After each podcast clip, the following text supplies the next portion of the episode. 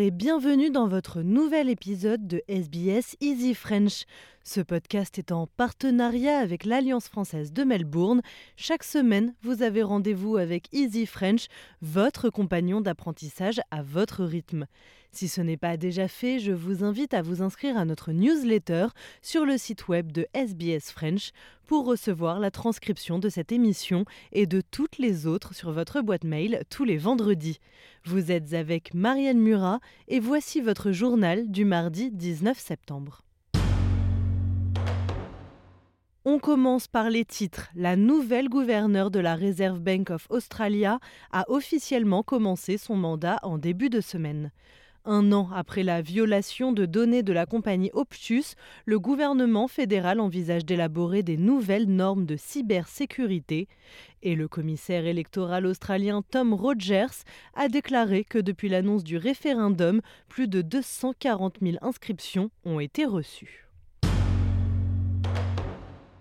La nouvelle gouverneure de la Reserve Bank of Australia a commencé officiellement son mandat en début de semaine.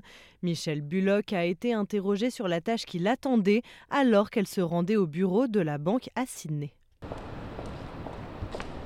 Morning. How do you feel about your first day on the job? Oh, a bit excited. Um, big challenges ahead, but looking forward to it. Looking forward to working for the people of Australia. What's first on the agenda today? Uh, meeting with staff today? Yeah, Can people be expecting more rate, hat, rate hats in the future? I won't be talking about that just now. Thanks. Thanks. Les applications de rencontres ont reçu un ultimatum afin de lutter contre les agressions sexuelles sur leur plateforme, les poussant à apporter des changements ou à faire face à une réglementation. Le gouvernement a demandé à l'industrie des rencontres en ligne d'élaborer un nouveau code de bonne pratique pour protéger les Australiens utilisant leurs services. On écoute la ministre des Communications, Michelle Rowland.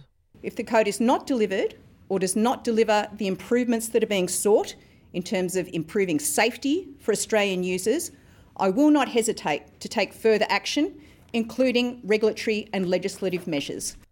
Un an après la violation de données de la compagnie Optus, le gouvernement fédéral envisage d'élaborer des normes de cybersécurité et confie la responsabilité aux entreprises et aux développeurs d'assurer la sécurité des Australiens en ligne.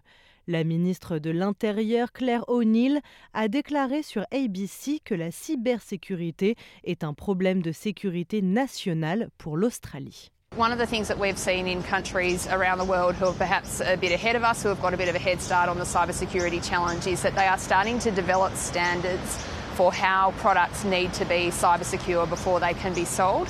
And Australia has been a little bit behind on these, and so the first thing we need to do is look at those standards that are being developed around the world and understand how we can engage with that process. De nouvelles données montrent que seul un Australien sur dix prend des mesures actives pour se préparer aux catastrophes imminentes. Les données collectées montrent que 58% des personnes interrogées s'attendent à être touchées par des vagues de chaleur et 34% sont préoccupées par les feux de brousse. Cette semaine, c'est la semaine de préparation en cas d'urgence potentielle. Penny Harrison, chef de cabinet au bureau du directeur de la Croix-Rouge, affirme que les impacts des situations d'urgence s'étendent au-delà du physique. Ils touchent également le bien-être psychologique et émotionnel des personnes. Australian Red Cross's experience shows that there is indeed a strong correlation between the emotional impact um, with levels of preparation, so that people who are less prepared um, find it harder to cope and especially to then recover.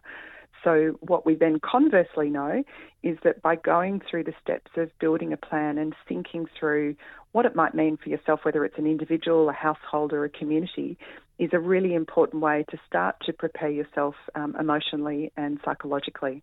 Le commissaire électoral australien Tom Rogers a déclaré que depuis l'annonce du référendum, plus de 240 000 inscriptions ont été reçues.